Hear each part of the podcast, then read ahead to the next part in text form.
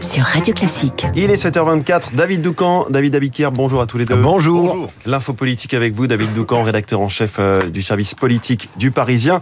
Alors que la réforme des retraites arrive ce matin en commission à l'Assemblée et que 72% des Français s'y disent opposés selon Elam, on est autour de 60% selon le dernier sondage euh, pour euh, les échos et Radio Classique, Gérald Darmanin lance la charge à sa manière avec pour objectif d'élargir le débat. Oui, le travail n'est pas une maladie. La phrase de Gérald Darmanin en une euh, du Parisien hier annonce un changement de stratégie. Comment, euh, quand la rue se mobilise, quand les sondages vous plombent, comment reprendre le contrôle de la conversation en faisant basculer le débat? Il est vain d'essayer de démontrer que la réforme est juste. Non seulement personne n'achète, mais en plus ceux qui vivent le report de l'âge légal comme une sanction ont l'impression qu'on se fiche d'eux. Or, depuis le début, Elisabeth Borne loue un projet porteur d'égalité et de justice. Darmanin, mais aussi certains conseillers politiques influents proches du président contestent cette stratégie.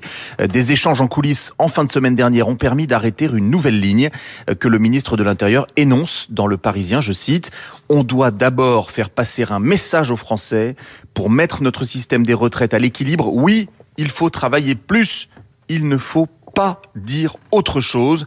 Il faut se lever tôt pour aller travailler. Oui, il faut bosser à l'école. Comme on dit chez moi, on n'a rien sans rien. Hum. Fin de citation. Puis, euh, Darmanin abandonne enfin la posture défensive dans laquelle le gouvernement s'était enfermé pour lui préférer l'attaque à la sulfateuse. Je cite à nouveau, Monsieur Mélenchon et ses amis défendent une idée gauchiste, bobo, celle d'une société sans travail sans effort. Alors Gérald Darmanin est-il seul à penser qu'il faut cogner, euh, rendre coup pour coup politiquement? Non, euh, Bruno Le Maire en est euh, lui aussi convaincu. Il faut assumer le désaccord avec les adversaires de la réforme. Le ministre de l'économie dans le JDD pose le cadre d'une France endettée à hauteur de 113% de son PIB avec des taux d'intérêt à 2,5. Partant de là, il cogne sur les démagogues en tout genre. Les projets des oppositions, ce sont plus d'impôts ou plus de dettes. Le maire, Darmanin font bouger le sur les retraites. Le en même temps est inopérant, alors il lui préfère une bonne vieille confrontation droite-gauche utile à court terme pour espérer sortir gagnant euh, de cette bataille, indispensable pour les deux poids lourds à plus long terme. L'un euh, se sculpte euh, une image de héros de la droite sociale et populaire, l'autre de porte-voix de la droite libérale et adepte du sérieux budgétaire. La bataille des retraites, c'est le creuset de 2027. Ce que les uns et les autres disent en ce moment se grave dans la rétine des Français et pour longtemps, Gérald Darmanin, Bruno Le Maire, tous deux prétendants sérieux à la succession le savent mieux que personne. L'info politique de David Doucan. Merci beaucoup David.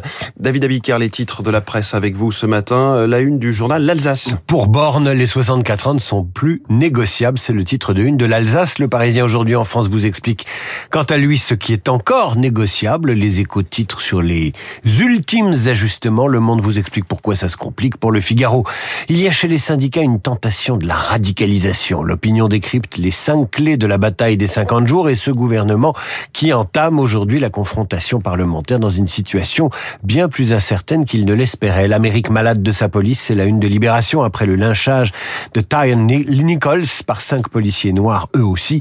Enfin, à la une de Paris-Normandie, la balle d'un chasseur finit sa course dans l'appui-tête de la voiture d'une automobiliste.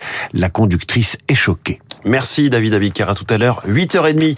Bonjour Renaud Blanc. Bonjour François. La matinale de Radio Classique continue avec vous. Quel est le programme? Alors mon premier invité, l'écrivain essayiste Patrick Besson pour parler de Novak Djokovic. Cela peut vous paraître assez étonnant, mais Patrick Besson a consacré un livre au champion serbe intitulé Le refus. Djoko vainqueur hier à Melbourne de son 22e tournoi du Grand Chelem. Djokovic, un personnage eh, qui fascine peut-être davantage l'écrivain que Nadal ou Federer.